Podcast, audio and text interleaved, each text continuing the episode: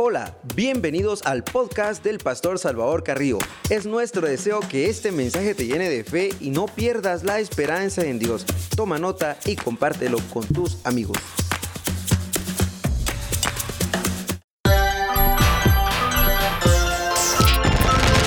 Lámpara es a mis pies tu palabra, lumbrera que ilumina mi camino, es una espada de dos filos que penetra lo profundo de mi ser y conoceré la verdad y conoceré la verdad y conoceré la verdad y conoceréis la verdad. Dios te bendiga. Bienvenido a la tercera temporada, siguiente fase. Ya nos dimos cuenta de las fases de fe.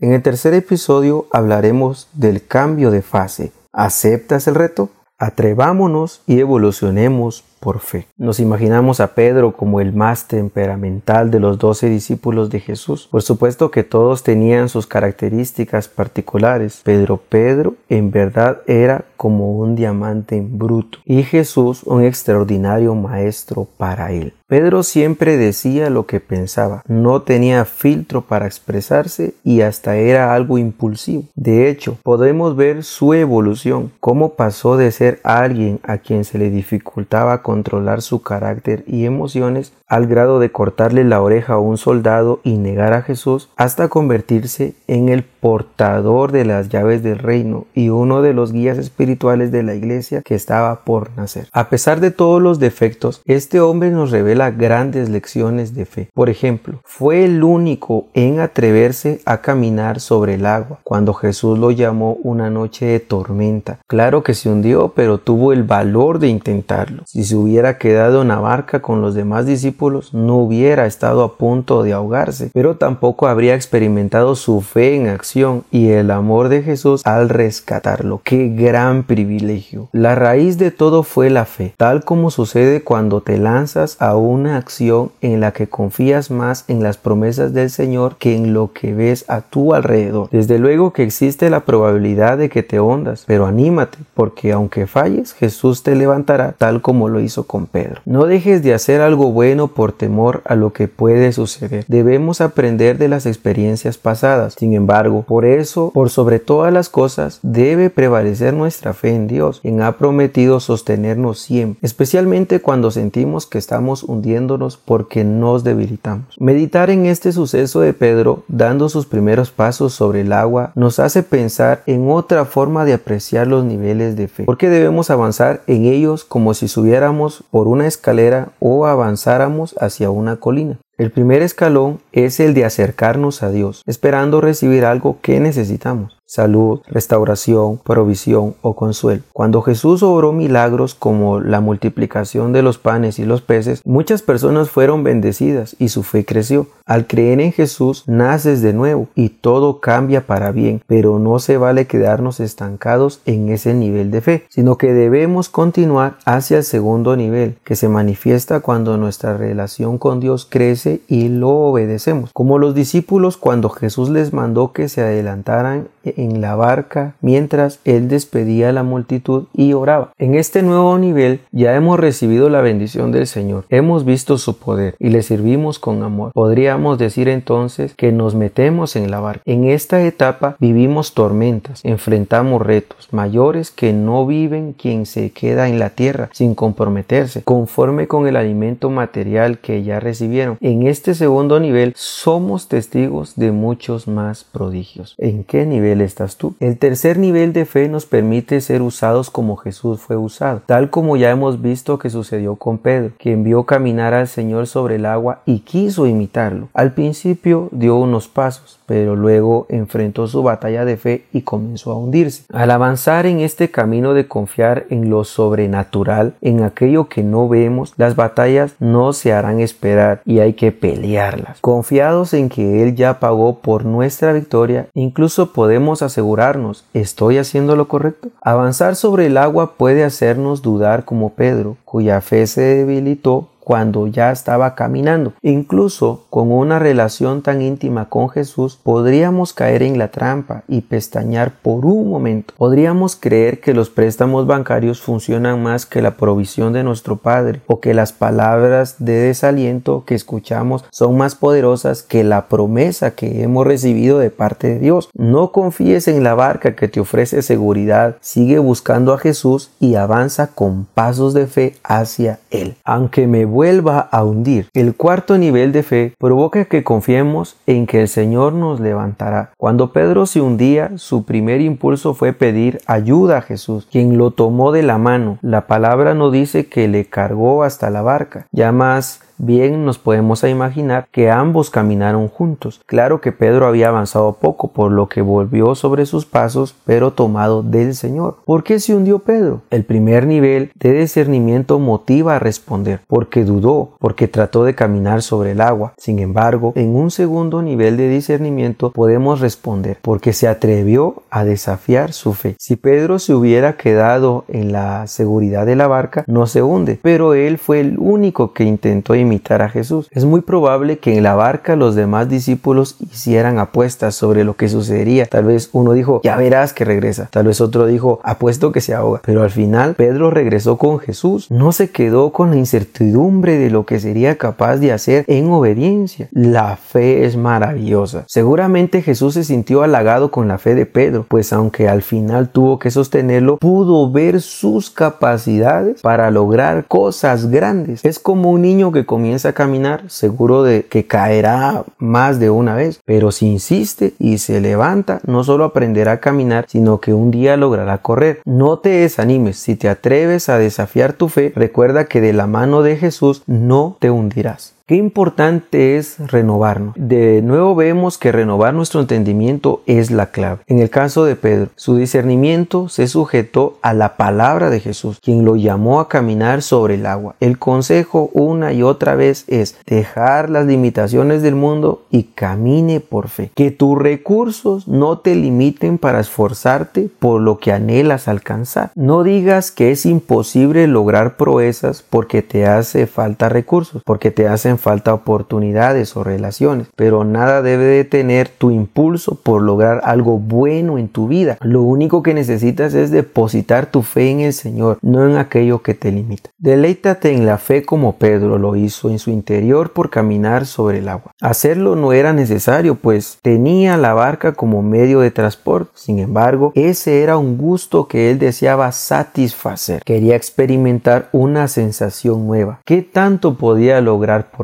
y no encontró límite en Jesús. Ejercita tu fe, establece metas altas en tu vida, imagínalas y visualízalas, aun si crees que lo que lo tienes todo, porque para nuestro Padre no hay límites. Ejercita tu fe, no solo por necesidad, sino por el gusto de ver maravillas sobrenaturales. Ver más allá de lo necesario es creer en fe, es llevar a otro nivel. Debemos ver más allá de nuestro juicio y nuestra razón lógica. Un despido laboral puede verse como una enorme tragedia o bien como una oportunidad para renovarte y buscar mejores oportunidades. No intentes comprender las causas de lo que te sucede, sino más bien afirma que no importa lo que pase porque confías en que el Señor tiene el control. La pregunta no es por qué estás enfrentando determinada situación, sino para qué, cuál será el propósito. No te quejes ni te lamentes. Llena tu entendimiento de fe y alcanza el siguiente nivel al decir, Dios tiene un plan, algo grande se manifestará en mi vida. Él está conmigo, no me dejará, me acompañará si caigo. Dios quiere cambiar tu nivel de fe, pero debes cambiar tu entendimiento y ser positivo. Avanza por fe. Evolucionar en nuestro nivel de fe requiere avanzar en madurez y permitir que nuestro Padre nos traslade para ser capaces de descubrir cuál es su voluntad. Para lograrlo, renovemos nuestra mente donde se origina todo pensamiento. Debemos pensar diferente para lograr lo bueno que esperamos. Por ejemplo, Sabemos que Dios quiere restaurar a nuestra familia, pero decidimos tomar acciones y tal vez insistimos en hacer cosas guiados por nuestra propia prudencia cuando lo que realmente corresponde es hacer y pedir sabiduría y estrategias por parte del Espíritu Santo. Si por mucho tiempo has pensado y actuado de la misma forma y no logras ver los resultados que esperas, ¿no crees que es momento de dejarte renovar y buscar otras alternativas? Aprende a ser sabio y déjate guiar por la fe. Es necesario que busquemos otras formas de entender lo que sucede. Permitamos que la palabra de Dios reconfigure nuestra capacidad de juzgar serenamente la realidad y nos ayude a sacar buenas conclusiones sin exagerar o malinterpretar. Tomemos el tiempo para analizar porque es importante comprender algo antes de juzgarlo, pues el entender equivocadamente nuestro juicio también será erróneo. Muchas veces solemos cometer errores al juzgar a una persona sin conocerla. Asimismo, algunos juzgan a Jesús y lo malinterpretan sin antes permitir que la lectura del Evangelio impacte su entendimiento. No demos espacio a los malos pensamientos. Esto implica aprender a interpretar positivamente la información que recibimos y vivir confiados en su amor. El mundo nos dice, piensa mal y acertarás, pero el Señor nos dice, piensa en todo lo bueno, justo, puro, amable y honesto. ¿A quién rendirás tu voluntad? La voluntad de Dios para mi vida es buena, agradable y perfecta. Por eso debo buscar a Jesús con mucha pasión. Next level. Percibamos con fe. En la Biblia hay muchos ejemplos de la renovación de mente que el Señor nos propone. Uno de los milagros de sanidad que Jesús hizo fue a un joven ciego de nacimiento. En ese caso, Él provocó un cambio en el entendimiento de los discípulos al motivarlo para que dejaran de pensar en culpables y se concentraran en buscar la voluntad de Dios. La oportunidad de milagros y salvación que la ceguera del joven implicaba,